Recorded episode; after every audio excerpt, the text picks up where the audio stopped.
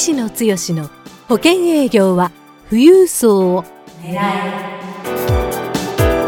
この番組は相続事業承継コンサルティング協会代表理事の石野剛が年々厳しさを増す保険業界で生き残っていくための富裕層営業術について協会員の成功事例を交えながらリスナーからのご質問にお答えする番組です営業のヒントをぜひつかみ取ってください。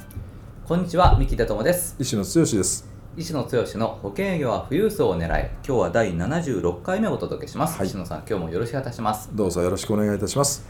えー、前回はですね、はい、あのアプローチトークについてのご質問をいただいてであの、まあ、個人の保険の売り方といいますかえーまあ、この商品を売るために逆算して考えてアプローチトークをこういうふうに組み立てていきましょうっていう、うん、あのお話をいただきました、うん、であの今回はですねあの相続について、まああの、はい、この番組はあの保険が富裕層を狙いですので、うんうん、富裕層といえば、まあ、あの相続という相続ですよね、はい。はい、ですのでこう相続のアプローチトークをどういうふうに組み立てたらいいかっていうところを中心に教えていただけますでしょうか。はい、はい、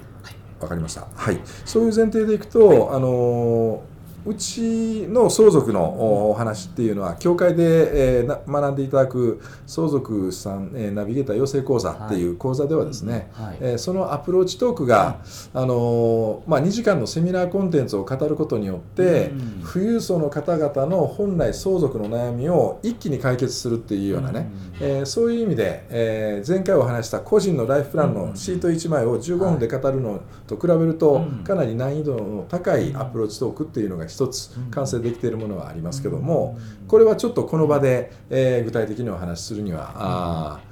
まあ時間がないですしね、えー、のでもっとつかみとして分かりやすいアプローチトーク例えば今日お話をさせていただくとすればですね、まあ僕もつい最近の案件なんですけどもね、あのご相談をいただいた案件で、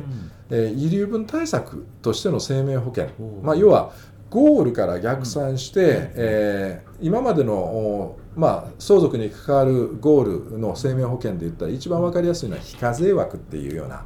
え相続人かける500万の金額は、えー、使わない手はないですよねっていうことですんなりこれは決まりますよねと。でそれだけ、まあ、の保険を提案してご契約いただいて相続対策の保険打ったっていうようなね、えー、パターンでお話しされる方も結構おられると思うんですけども今そこのところをですねしっかり、えー、もうちょっと深めていくと分かりやすく言うとどうしても、えー、相続の問題っていうのはあ、まあ、残されたあ子どもさんたち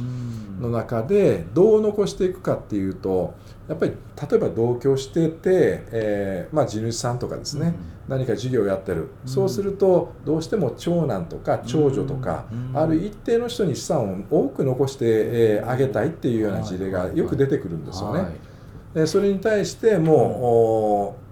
例えばあ遠方に、嫁いでいったとか、ああまり関係があまあちょっと疎遠とは言わないまでも、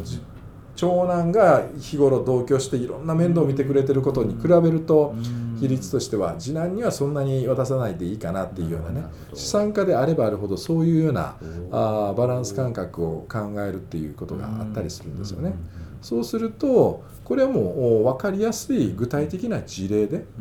えー、できたらキャッシュリッチの方であれば生命保険につながりやすい、で実際つい最近あった事例なんですけども、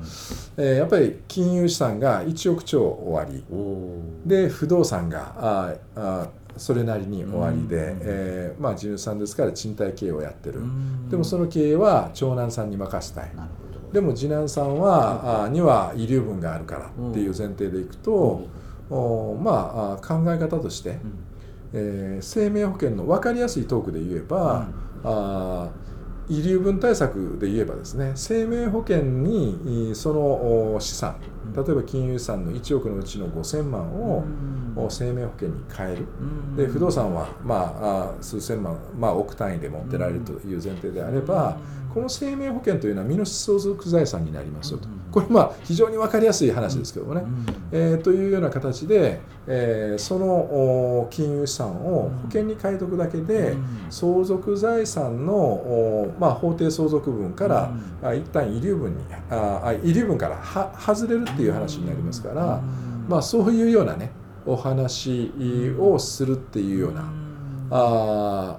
ものだけでも結構分かりやすく、えー、あこういうことができるんですよっていうのは、あ非常に分かりやすいアプローチトークですけどもね。ということはあの5000万が相続財産の中に含まれませんよっていうお話をするだけで、はいはいあじゃあその5000万生命保険に入っておきましょうっていうふうにまあまあそういうような事例になっていくあのだから具体的に令和法としてですね、まあ、これあのトータルの財産が1億の金融資産と、うん、まあ、不動産が自宅で2000万、3000万、うん、その1億を生命保険全部でやってしまうと、これはあの遺留分が外れるかといったら、法的にどこまでの金額が認められるかっていうところはああるんですけども。えー、ある一定の金額であればそういうような形で、えー、相続財産一定の人に多くを残したいということであれば、そういうふうに生命保険を使うということも一つありえますし、うんうん、まあ民法改正の部分で言えばですね、うん、最近はその遺留分に関しては非常に、あの特に遺留分を侵害されてるっていう人がいう子どもさん相続人が、うん、えー、それを問題指摘すると、現金で渡さないといけない。という話になってくるんですよね、遺留分を、えー、民法改正上の話で言えば。となると先ほどの生命保険なんかに変えたお金を代償分割。という形で、えー、長男さんに渡しておいて遺留分というものを現金請求を、まあ、他の相続人がされるという前提になりますので。はいえー、そこの部分の現金を、うん、多くまあ、残したい人に渡しとくっていう発想で、うん、生命保険というものをここで使っていただくっていうこともできるということになりますのでね、うん、まあ、その辺りの遺留分という一つのキーワードから、あ相続を語って、そこから深めていく。で、えー、そこはもう完全にキャッシュポイントっていうのは生命保険の必要性がここで伝えられる形になりますのでね、はい。あのー、そういうような話で、キャッシュポイントから逆算してどんなお話のトークにつなげるかっていうのは非常に、えー、分かりやすい話にはなってくるかなと。いうことになると思います。相続の場合は、はい、あのまあ、キャッシュポイントになる保険が、まあ、例えば5000万ぐらいの、はいあの終身保険になる可能性も結構あのこれを私は、うん、あの最近、うん、3000万5000万という単位の、うん、一時払いの終身保険、これあの今まではドル建てで運用でね、うん、えー、これ貯蓄になります。ということで売れてたのが、運用がどんどん悪くなっていってるので、そこの運用売りっていうのもなかなかできないように見えますけども、こと遺留分対策であったり荒相続対策としての見方で生命保険をうまくご提供できるお話ができればですねこれは今でもしっかり保険の提供ができる。で何千万単位の一時払いとはいえ何千万単位になるとそれはそれでね我々生保セールスパーソンとしては大きなキャッシュポイントにはなってくるかなと。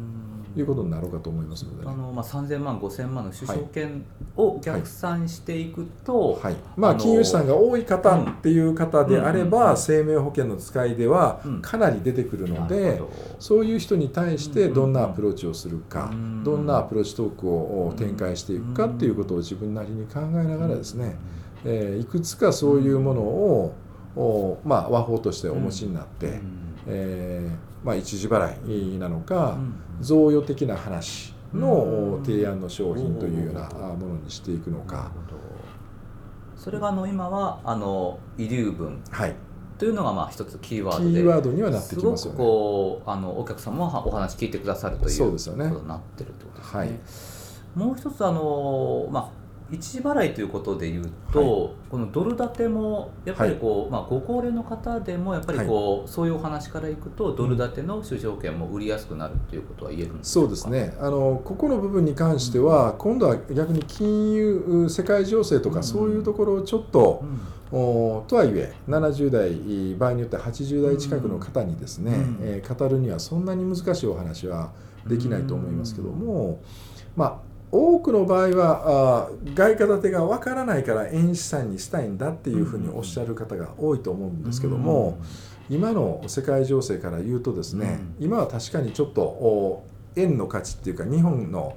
政治経済が比較的安定してるから円が107円とか、比較的流れとしては、まあ、円高のポジションにあるかなということが言えると思うんですけども、でもこれが10年20年先の世界経済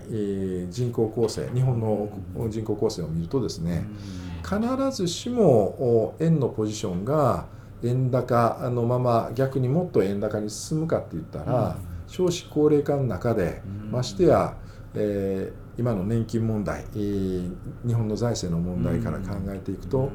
でましてや労働者がどんどんどんどん減っていく日本の経済の中でいくと、国力の差から見ていくとね、日本のあ経済っていうのはどうしてもある一定の形でシュリンクしていく、可能性がある。それに対してまあ経済成長が上がっていくかどうかは別にしてもですね相対的な話でいくと円の資産だけで持っておくことのリスクをうまく語っていくっていうようなあ和法まあ、これをしっかり自分の中で、えー、持てばですね、はい、えー、外貨建ての保険もそんなに難しくなく売れてくる。お母さんは分からないって言ってもその相続人である子供さんと一緒にお話をしてあの息子さん娘さんになるほどっていうような形で、えー、最終相続で受け取ってもらう資産はここに受け取ってもらうわけですからその人たちにしっかり、まあ、為替の分散の必要性とかを理解してもらいながらお話をするとならまあうちの娘が言うんだったら息子が言うん。だったら、まあ、それである一定の金額を入れとこうかっていう話にもなると思いますのでね。この辺の展開を自分なりにしっかり、まあ、勉強してで伝えられるようにしていく。一点突破でしっかり深めていくっていうようなことをやっていけば、うん、えー、最終のキャッシュポイあポイントからで相続のニードとしっかりマッチするような展開になってくると思いますのでね、うん、えー、その辺を自分の中であの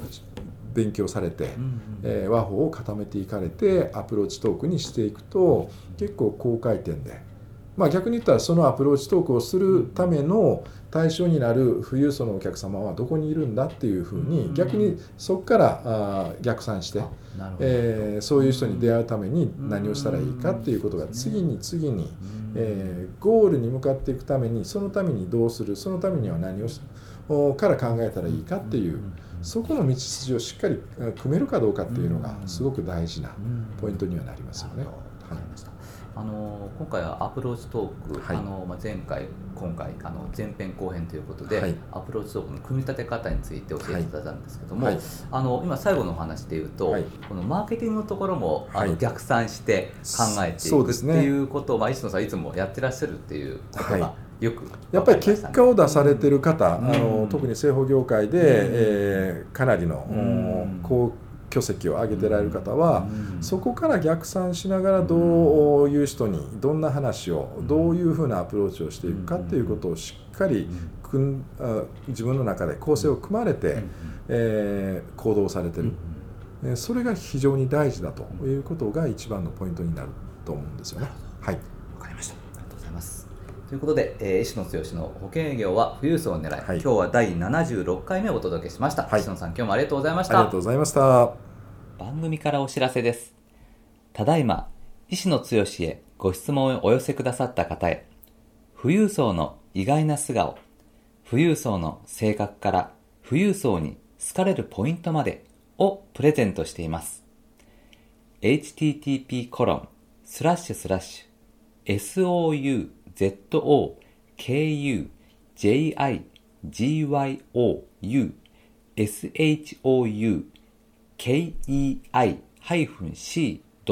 zoujigou.kei-c.com スラッシュ pc スラッシ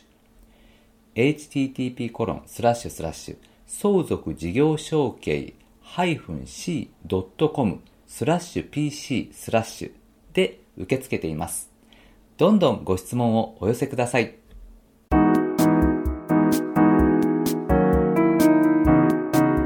回の番組はいかがでしたか？番組では医師の強への質問をお待ちしております。保険営業は富裕層を狙えで検索していただきこの番組のホームページからご質問をお寄せください。それでは次回の番組を楽しみにお待ちください。